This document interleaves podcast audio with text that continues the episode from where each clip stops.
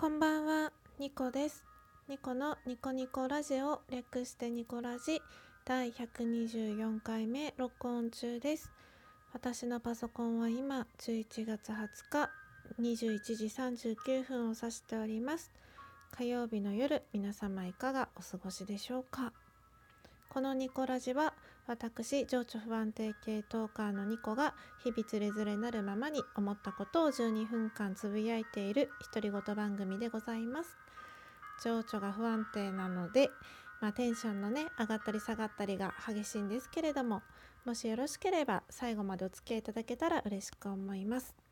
そしてこんな番組をいつも聞いてくださってる皆様本当にありがとうございます。今日はまあいつも以上にねまとまりなくだらっと話していきたいなって思うんですけれどまずですねこの間あんちゃんレディオのあんちゃんと,、えーと、プチコラボをねさせていただきました。ありがとうございました。これですねまあ日程がですねなかなか定まらなくて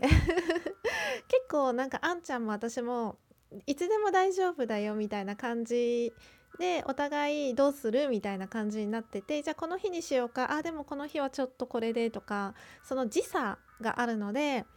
あの私は結構あの日曜日とかだったら朝 OK だし深夜帯だったら平日でも OK であんちゃんはどうなんだろうなとかそういうのをお互い手探りで探っててなかなかですねスケジュールが。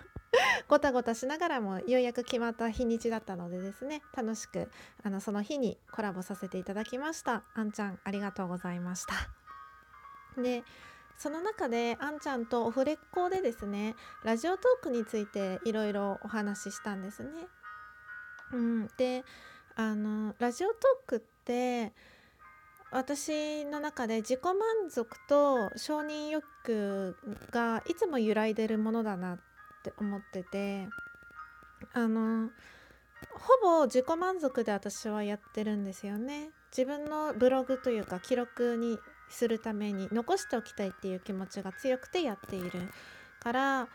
別に誰も聞いてなくてもいいのかもしれないと思うんですけどでも例えば自己満足8割で承認欲求2割の日だったらネギとかそんなに気にならないんだけどあの自己満足2割で承認欲求8割みんな聞いてよみたいな回もあるわけですよ。うん、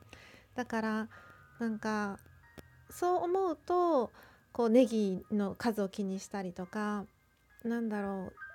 前々回か前回ぐらいにまあ、一人でねラジオを撮っててあの虚しくなる時があるって言ったんですけど多分そういう時は承認欲求が承認欲求の割合が多めの時なんだろうなって自分でも 思っています。うん、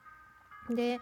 あのネギとかつく前は可視化されてなかったので誰がどれくらい聞いてるとか、まあ、誰がどれくらい聞いてるっていうのは今もわからないけど今はそのネギとかハートとかいう指標ができたわけじゃないですか。だから可視化されてしまったことによってリスナーさんをより意識してしまう場合も出てくると思うんですよね。それこそあの今日ニコニちゃんがですねあの早口系女子が喋ってみたのニコニちゃんもラジオ番組で言ってたんですけれどもあのみんなに聞いてもらえるようなトークをした方がいいのかなって揺らいでしまうと、うん、すごくわかりますね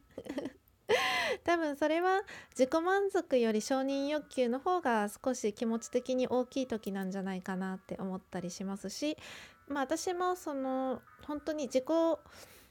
満足と承認欲求がいつもこうゆらゆらゆらゆらしててうん、自己満足100%だったらねネギとか多分気にならないんでしょうけどでも可視化されたものをその無視するっていうのは人間って多分結構難しいと思うんですよね。目に見えるものを気にしないようにするっていうのは。だから結構私もうん揺らい揺らいだりしますね。うん何話そうかなって考えてる時とか自分が話したいことよりも聞いてもらえるようなテーマを話した方がいいのかなって考える時もあるしそれがね悪いこととは思わないんですけれども、うん、あのラジオトークの良さってなんだろう自分が好きなように自分の番組を作れることだと思ってるのでうんなんかそこが一番私にとってメリットが大きいからそのメリットを生かしてこれからも配信していきたいなと思います。うんであんちゃんとこうオフレコで久しぶりに話をしててであんちゃん以外もねあの仲良くさせていただいているリスナーさんたちとあのスカイプオフ会とかね一回みんなでわーってやったりしたんですけどそういう風に交流がラジオを通して交流が生まれてでラジオを聴いてるとその人の性格とか、まあ、思考とかなんだろうこういう考え方の人なんだなとかこういう捉え方をする人なんだなっていうのが分かるからその人をすごく知ってるような気持ちに なるんですよね不思議なんですけど。でも実際はまあ顔をね実際見たことはあってもまあお会いしたことがない方がほとんどなわけです。じあのリアルでね会ったことがほとんどないって。ただラジオのその番組を通して人柄を知ったような気持ちになっていてで実際まあコラボしたりとかで話をしてあのコラボの時のまあ、オフレコでいろんな話をした時にあこういう考え方があるこういう考え方も持ってたんだとかそのあんちゃんで言えば奥様が年上だっていうのは、まあ、私は知ってたんですけど何歳離れてるかっていうのは知らなかったんですよね。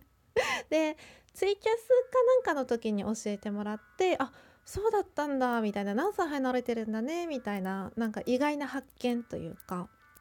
をしたりしててであのラジオである程度こういう人なんだなっていう人間性が分かってその枠でその人を見てる部分もあるから、うん、ラジオトークっていうのはその人の一部でしかないのに私はその人の一部、うん、しか見てないんだけど全部になっちゃうんですよね。なんて言えばいいんだろう。例えばラジオトークの仲がいい人人たちと一緒に暮らしてたらまた違った面が見えるし一緒に仕事したらまた違った面が見えるんだけどラジオトークっていうアプリでを通してでの交流でそこ以外での交流っていうのがほとんどないから、うん、だからラジオトークで見えてる人間性が一部だって頭では理解しててもそれが全体像になってしまう時がたまにあってでそういうラジオトークを通して見えてる全人間性というか全体像をイメージしてあのたまにオフレコとかで話すとあこんななんか意外な考え方とかあるんだみたいな感じでなんかちょっと新たな発見があるんですよね。それがすごく楽しくて